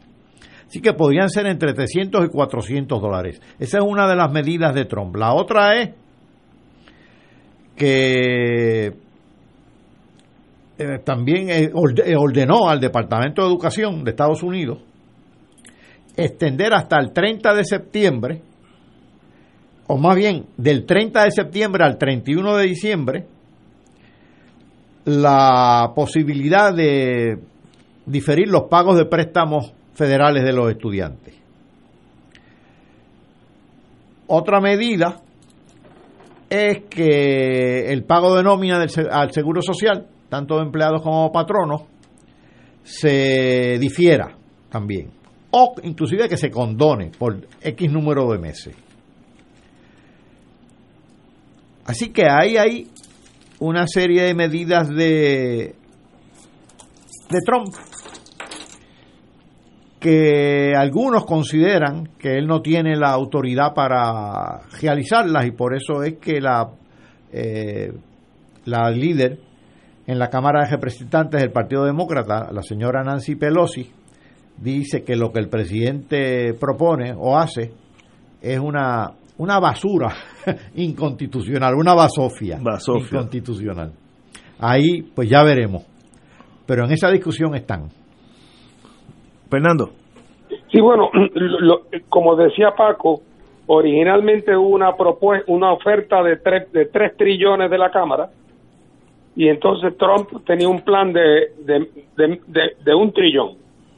Cuando llegue el, el impasse, empiezan a tratar de buscar un punto medio, no lo logran y entonces Trump anuncia que por la vía ejecutiva, sin necesidad de legislación, va a, a, promover las cosas que Paco explicó. Eh, tratar de detener los desahucios, los préstamos estudiantiles. Y hay serias dudas sobre si tiene facultad constitucional para poder hacer eso sin el apoyo de una ley. Pero no, no, no caigamos nosotros de bobo. Esto es un argumento de pulseo electoral. ¿Quién se lleva la culpa de que la gente necesitada se quede sin el cheque? Trump va a tratar de mostrar que es que los demócratas son unos politiqueros y que él está dispuesto a hacerlo por la vía ejecutiva. Y él, le encantaría que la Pelosi fuera al tribunal para decir que Trump no le puede mandar ese cheque a la gente. Eh, así es que esto es parte del pulseo. Cada una de las partes hace su encuesta diaria y decide qué posición va a asumir mañana. Y en el entretanto tienen a millones y millones de americanos necesitados en el borde del precipicio, muriéndose de angustia. De, verdad que yo no sé cómo uno puede tener el corazón tan duro de estar discutiendo en los pasillos esos de mármol allá en Washington, cuando hay gente que no tiene de, para comer en Luisiana eh, o en Kentucky, Hay gente que está pasándola bien mal con esta pandemia y yo no sé cómo los políticos se pueden enajenar a tal grado de que, bueno, pues si nos toma 10 días más o dos semanas eh, negociar algo políticamente interesante para mi partido, pues si no, pues el de Luisiana que pasen hambre. No veo cómo uno hace eso, pero tal vez yo por eso no, soy, no soy político, ¿no? Eh, bueno, pero de verdad una gran tragedia. Eh, y sé que Estados Unidos es el país con más contagios y más muertes del mundo entero.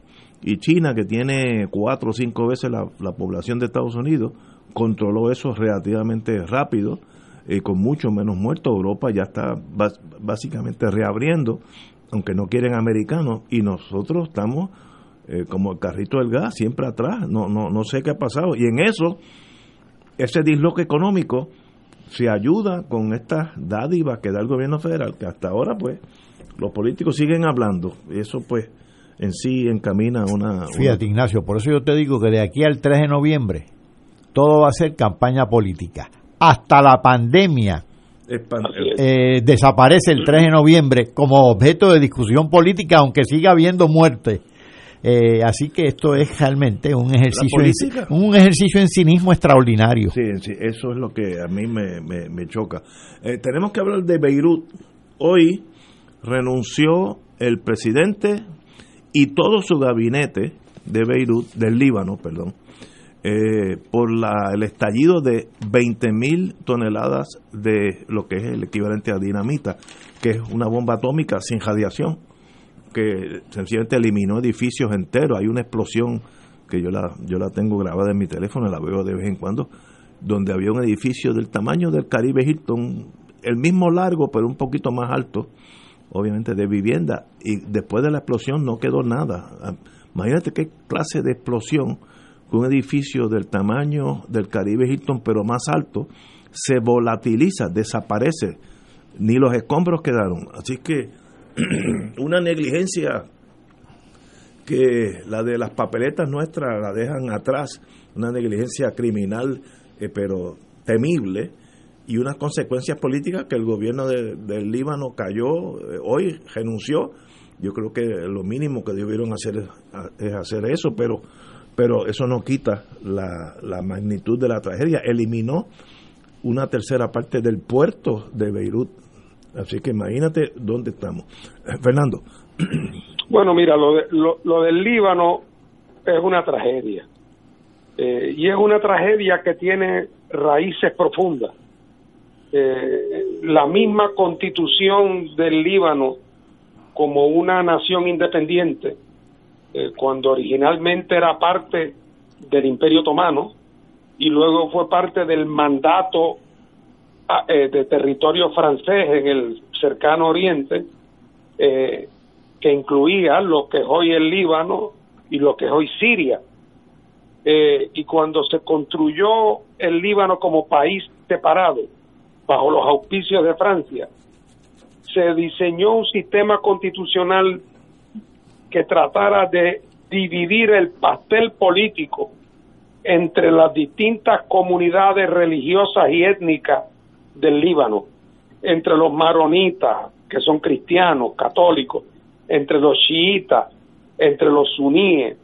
Y entonces esta fórmula donde el presidente tiene que ser cristiano, el primer ministro tiene que ser suní, o sea, todo ese sistema se ha ido desgastando con el curso del tiempo porque ha habido cambios en la composición poblacional y además porque el Líbano quedó cogido en la en, atrapado en la guerra entre Siria e Israel y últimamente en los últimos años avasallado por la crisis humanitaria producida por la guerra en Siria que ha hecho que en el Líbano, que es un país apenas del tamaño de Puerto Rico, haya un millón, un millón de refugiados eh, eh, sirios. Súmale cientos de miles de refugiados palestinos que vinieron cuando la formación de Israel. 48. Eh, en el 48.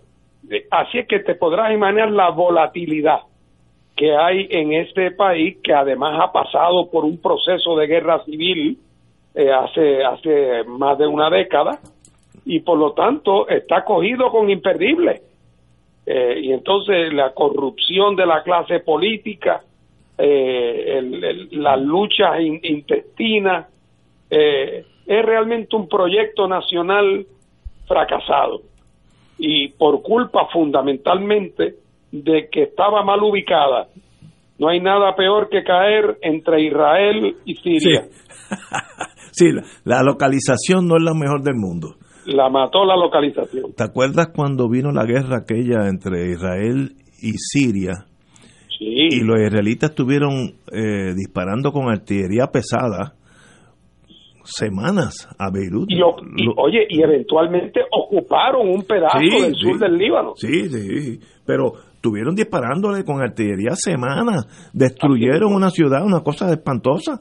Allí no hay no hay muchos derechos civiles entre esos dos y el Líbano está por el medio. Yo creo que esa eso apunta a la gran tragedia. Pero esta explosión es ah, sencillamente algo este porque fue producto de una negligencia tan crasa.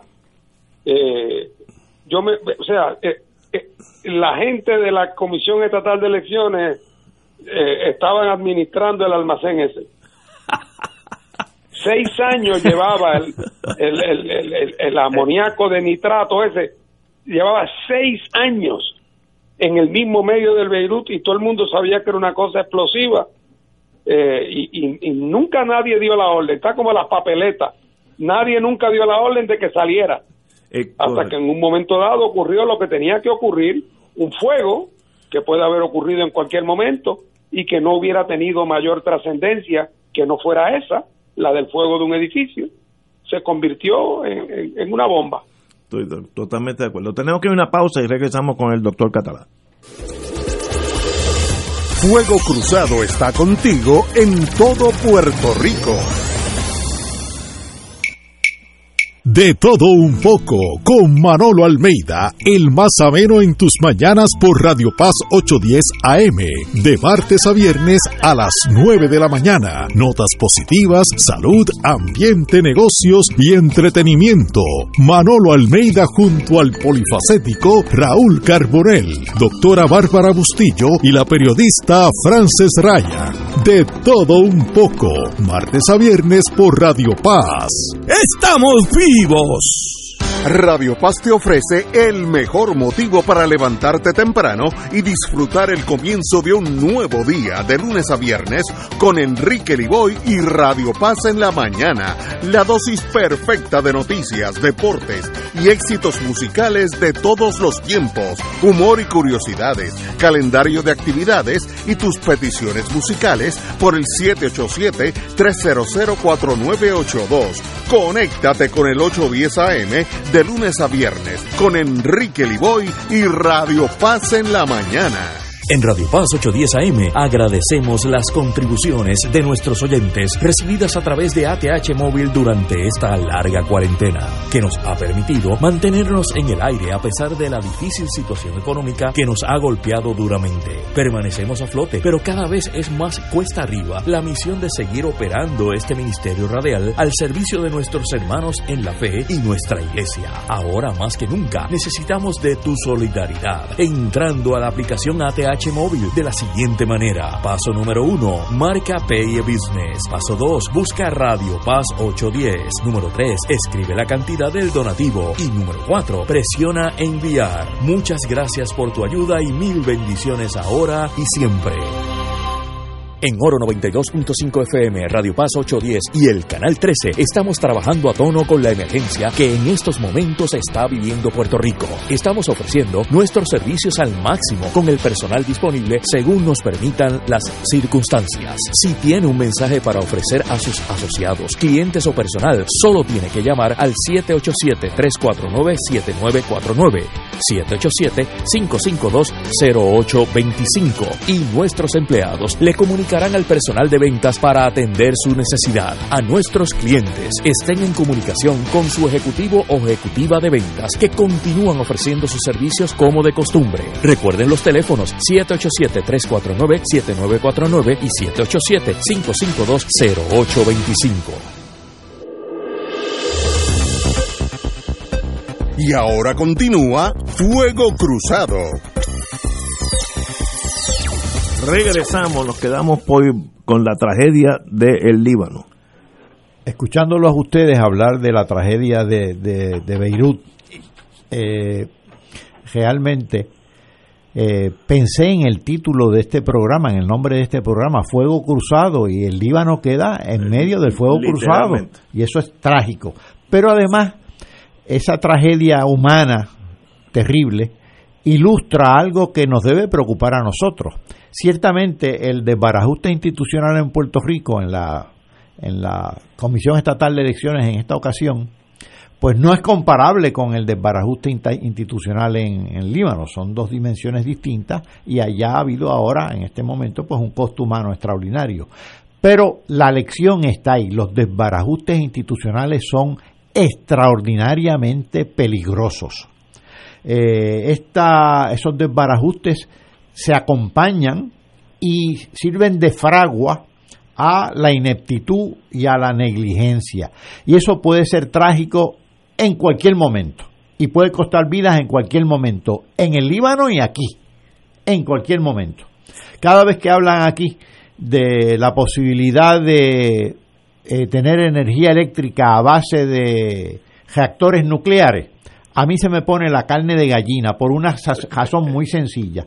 Yo lo que me pregunto es si tenemos la institucionalidad para evitar la negligencia y la ineptitud. Ciertamente en la Autoridad de Energía Eléctrica en la actualidad no se ha tenido. La Autoridad de Energía Eléctrica está como la Comisión Estatal de Elecciones. Fíjense, hay una, una gran analogía. La, había cierta sospecha con la Comisión Estatal de Elecciones porque uno se preguntaba, bueno, ¿y a qué empresas contrató para la, a qué empresa contrató, a qué imprenta contrató para que imprimiera la, las papeletas? Bueno, si siguió el patrón de la Autoridad de Energía Eléctrica, que, que contrató a unas empresas que para empezar les pagó y no les rindieron los servicios y ahora FEMA no le quiere dar los reembolsos, pues tuvo muy, muy pobre maestra. Con esa escuela que le dio la, con esa elección de la Autoridad de Energía Eléctrica, nadie podría hacer nada bien, empezando por la Comisión Estatal de Elecciones. Así que estas tragedias que se dan en el mundo, como en este caso en Beirut, Líbano, nos deben servir de lección la debilidad institucional, el desbarajuste institucional, el vacío institucional es lo más peligroso que le puede pasar a una sociedad. Yo estoy totalmente de acuerdo y, la magnitud de la explosión, yo dudo que haya sido una acción militar porque nadie ganó, sencillamente mató un montón de gente, hirió miles, destruyó edificios, pero no políticamente todo se queda igual, así que no no no veo ni ni a favor ni en contra de algo militar, un accidente sí, Eh, el problema fue de haber dejado esa, ese explosivo seis años allí, como si lo dejáramos en el muelle número 3. Oye, Ignacio, una locura. ¿tú recuerdas hace, hace, hace muchos años cuando aquel loco americano de derecha, Timothy McVeigh. Sí, que voló en, en Oklahoma City el edificio. En Oklahoma voló aquel edificio. Pues lo voló con, con ammonium, nitrate. Lo que le cabía en el baúl. Imagínate lo que hubieran hecho seis mil toneladas. Imagínate que eso te da una medida. Sí, sí, sí, sí. Es que es una bomba atómica sin radiación, básicamente. Una cosa espectacular. Para, cerrar el programa, hay un artículo que yo, la primera vez que lo leo en blanco y negro, pero uno lo sentía. Y es, para el mundo entero, Estados Unidos era como un, un faro de esperanza, de, de, producción, de certeza. Y hay un artículo, gestión en, en Estados Unidos alarma a Europa. el fracaso estadounidense en el manejo del coronavirus deja desconcertado en al exterior.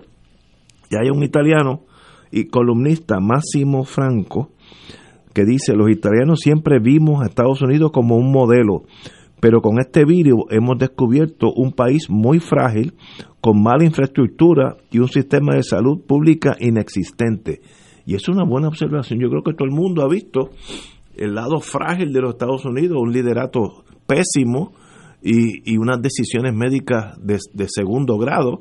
Eh, y en la imagen de la nación americana, como dice este periodista italiano, ha, sucumbido ante el mundo entero. Eh, Fernando. Y además, yo creo, quiero añadir a eso lo que hablábamos ahorita.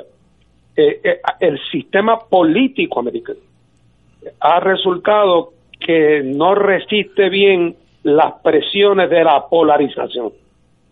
en la legislatura en manos de uno, con una línea ideológica como pasa en el Senado americano, eh, y la Cámara en manos de otro, hace que, que no pueda haber entendido entre el, entre lo legislativo y el ejecutivo. Por eso el pulseo de que hablábamos ahorita. Eh, y habrá el momento en que algunos americanos eh, miren con envidia el sistema parlamentario, donde tú no puedes ser primer ministro y gobernar a menos que tengas mayoría parlamentaria. Por lo tanto, el presidente siempre tiene por definición los votos en la legislatura. Y el día que no los tiene, se va. Hay elecciones nuevas. Porque no hace sentido que tú tengas un poder que no puedes llevar a cabo porque la legislatura está en manos de tus enemigos. Veo, eh, Si mientras, si no hay polarización, la diplomacia puede resolver muchos de los entuertos. Pero cuando ocurre algo inusual como lo que ha representado Trump, eh, pues entonces esa polarización lo que hace es que paraliza la gestión gubernamental. Y para manejar una crisis como esta, se requería todo lo contrario. Yo creo que el mundo también averiguó que Estados Unidos no es un país perfecto, con un liderato perfecto, sino que cuando las cosas se ponen como esta pandemia, muchos de ellos han averiguado que ellos son los que tienen que seguir para adelante y no esperar que Estados Unidos busque la, la vacuna o, dé la ayuda. Si en este caso, yo diría que la víctima es más bien Estados Unidos. Así que ellos están para que los ayuden, vamos a ponerlo así.